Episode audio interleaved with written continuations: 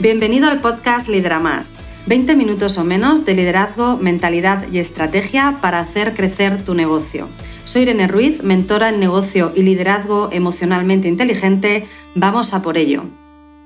Hoy quiero poner sobre la mesa un diálogo, una conversación que todos los líderes de equipo, incluso todos los profesionales, debemos que tener y una reflexión, por lo tanto, para poder mantener esta conversación. A mí me gusta mucho hablaros de cómo desde el liderazgo tenemos que trabajar por conseguir relaciones saludables. Y quiero que hablemos hoy del concepto este. ¿Qué quiero decir cuando hablo de relaciones saludables?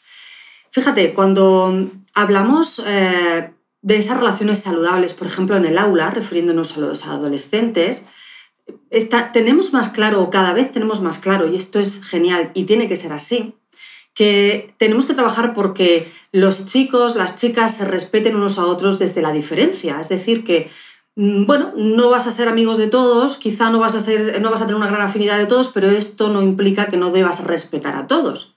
Y desde ahí poder convivir, ¿verdad?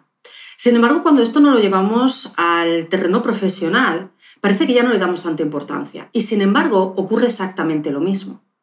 Una relación saludable es esa relación en la que yo te respeto tal cual eres, incluso aunque no exista esa afinidad en la que, bueno, pues nos iríamos luego a tomar una cerveza o nos tomaríamos un café y te contaría mi vida. Pero no es necesario en un entorno laboral, para tener relaciones saludables, que lleguemos a tener afinidad con todo el mundo. Esto no es necesario y esto como líderes de equipo no es lo que tenemos que buscar. Porque de nuevo, siendo realistas es como vamos a conseguir un mejor entorno, el entorno más saludable. Y la realidad es, el equipo es heterogéneo, las personas somos distintas, no todo el mundo es afín para ser amigo, para tener amistad con todo el mundo.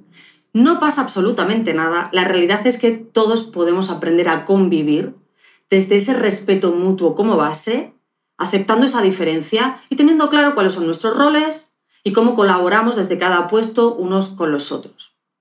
Por lo tanto, en esas relaciones saludables, fíjate cuál es el valor clave. El valor clave es el respeto, el respeto mutuo. ¿Vale? Yo siempre insisto en esto porque como líderes creamos la cultura, creamos el entorno. Yo he escuchado a muchos líderes de equipo y muchos profesionales hablando o contando alguna anécdota con su líder de equipo, que bueno, pues que hay determinados líderes que sí que buscan esa amistad, y que valoran si hay amistad fuera del trabajo en sus empleados, lo valoran como un punto a favor dentro del trabajo. ¿Vale? Es como que, oye, qué pena, ¿no? Que, no, que no te tomes cervezas con tus compañeros. Y entonces esto es negativo como empleado. Y esto no es así. Puede ser que no, nos tenemos, no me tome cervezas con mis eh, compañeros, pero sea la persona que más colaboro dentro, que más empatizo, que más valor aporto. Pero, ¿qué tiene esto que ver, no? ¿Qué tiene que ver una cosa con la otra? ¿Vale? Tenemos que ser los primeros que entendamos que la madurez profesional nace de tener esa capacidad de convivir con todo el mundo desde el respeto, colaborar, cooperar, trabajar en equipo con todas las personas desde el respeto, sin necesidad de irnos a un terreno personal, para ser amigos, para tener más afinidad fuera, esto es algo que pasa fuera del negocio. Dentro tenemos que buscar esas relaciones saludables, basadas en ese respeto mutuo. ¿Vale?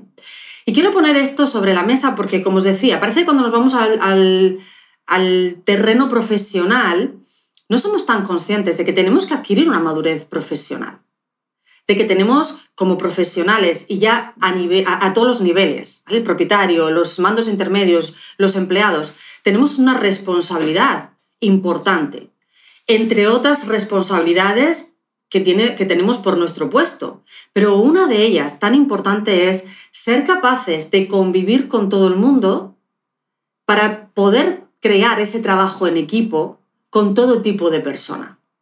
Esto es un trabajo que tenemos que hacer todos los profesionales de crecimiento profesional en el que tenemos que ser eh, ese profesional que, como digo, es capaz de convivir con todo el mundo, de colaborar, de cooperar, sin necesidad de que tengamos que ser súper amigos, súper iguales, estar de acuerdo con todo. Y esto lo necesitamos porque estamos en una convivencia.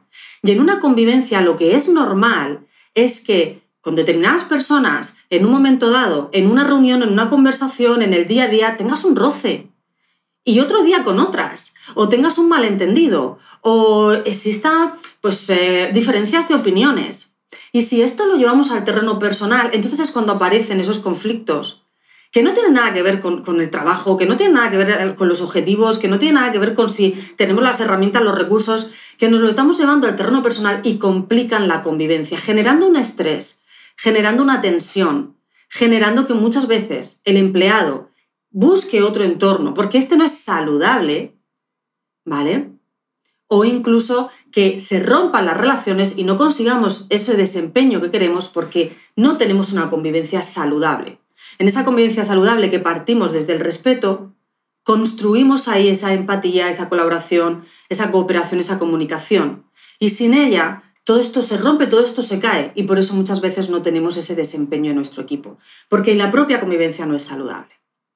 Nosotros como líderes, y ahora sí me dirijo al líder del equipo, da igual que seas mando intermedio, da igual que seas propietario de negocio, tenemos que tener ese concepto tan claro porque nosotros somos los que creamos el entorno, nosotros somos los que tenemos la capacidad de establecer normas internas, tenemos la capacidad de mantener determinadas conversaciones, tenemos la capacidad de crear comunicación entre el equipo para favorecer ese respeto, esa empatía mutua. Y tenemos que ser los primeros que entendamos, que entendamos, que lideramos una convivencia de diferentes perfiles y que tenemos que respetarnos todos unos a otros. Aunque luego, repito esta idea que es súper clave, aunque luego cada uno se tome el café con quien quiera.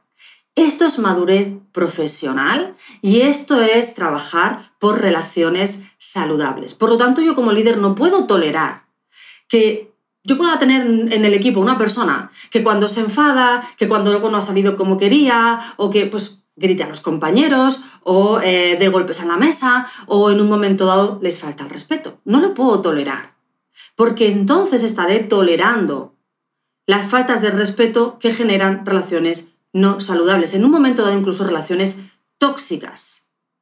Estaré aceptando que en mi equipo eh, eh, acepto, le doy la bienvenida, dejo que, se queden aquellas personas que no tienen la madurez profesional suficiente como para saber mantener relaciones saludables.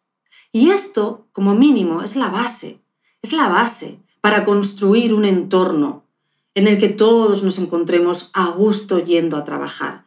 ¿Qué menos que cuidar nuestra propia salud mental, nuestra propia salud emocional, a través de crear ese entorno con nuestras normas internas, con nuestras comunicaciones, con nuestras reuniones, con nuestros valores, en el que se dan relaciones saludables. ¿Vale?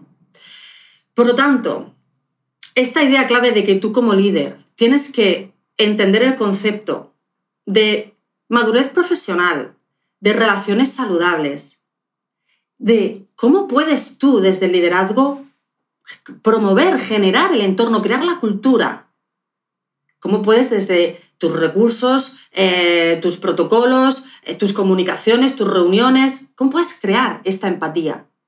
Y cómo desde ahí vas a enseñar también a los demás, a tu equipo, a que participen de esta cultura, de este respeto mutuo y vas a generar una convivencia, como digo, repito la palabra, saludable para todos, en el que además crece mejor entendimiento, mayor colaboración, mayor cooperación, mayor trabajo en equipo y además vas a tener mejores resultados. ¿Sí? Me parece tan importante empezar a hablar de este tema, me parece tan importante que empecemos a plantearnos, nosotros como líderes, cuál es la relación que tengo con los distintos perfiles y hasta qué punto es saludable para las dos partes, hasta qué punto estamos aquí porque estamos a gusto, porque nos sentimos respetados, nos sentimos valorados de manera eh, mutua. Existe una confianza profesional entre nosotros. ¿Vale? Y hasta qué punto estás favoreciendo que esas relaciones se mantengan, sigan así. Pero ojo, también te puedes dar cuenta cuando hagas esta observación de que, oye, tengo empleados o, o que conmigo la relación no es saludable, o entre ellos la relación no es saludable y lo estoy tolerando. Lo estoy permitiendo. No estoy haciendo nada para cambiar esto. Y tenemos una responsabilidad. Los líderes de equipo a día de hoy tenemos una responsabilidad sobre qué entorno creamos, qué entorno de trabajo estamos creando para nuestro equipo. ¿vale? ¿Y qué estamos haciendo para que sea saludable? ¿Vale? Con lo cual, importante este concepto, importante que como líderes empecemos a, pensar en esto y empecemos a tomar decisiones para crear este entorno o para protegerlo si ya está creado. ¿Sí? Esto lo trabajamos siempre dentro del programa Lidera Más. Es la base del liderazgo, es la base del liderazgo actual, es la base de que tu equipo actualmente esté comprometido, esté implicado, trabaje en equipo a pesar de la heterogeneidad y tienes que saber construirlo desde tu rol de líder. Si necesitas ayuda, si necesitas guía y si necesitas la estrategia y la mentalidad, el programa Lidera Más te va a ayudar. Ya sabes, entra a etie.es y reserva una sesión de valoración conmigo para que hablemos de cómo puede ayudarte este programa. Hasta el próximo episodio. Hey, gracias por ser un oyente del podcast Lidera Más. Tengo una pregunta para ti. ¿Ya estás suscrito al podcast para no perderte ningún episodio? Suscríbete de esta forma cada semana disfrutarás de la estrategia y tips que te van a ayudar a conseguir tus objetivos y la vida que sueñas. Y si conoces a algún amigo al que le encantaría escuchar este programa, compártelo con ellos. Te estaré muy, muy agradecida. Así me vas a ayudar a ayudar a mucha más gente. Muchas gracias.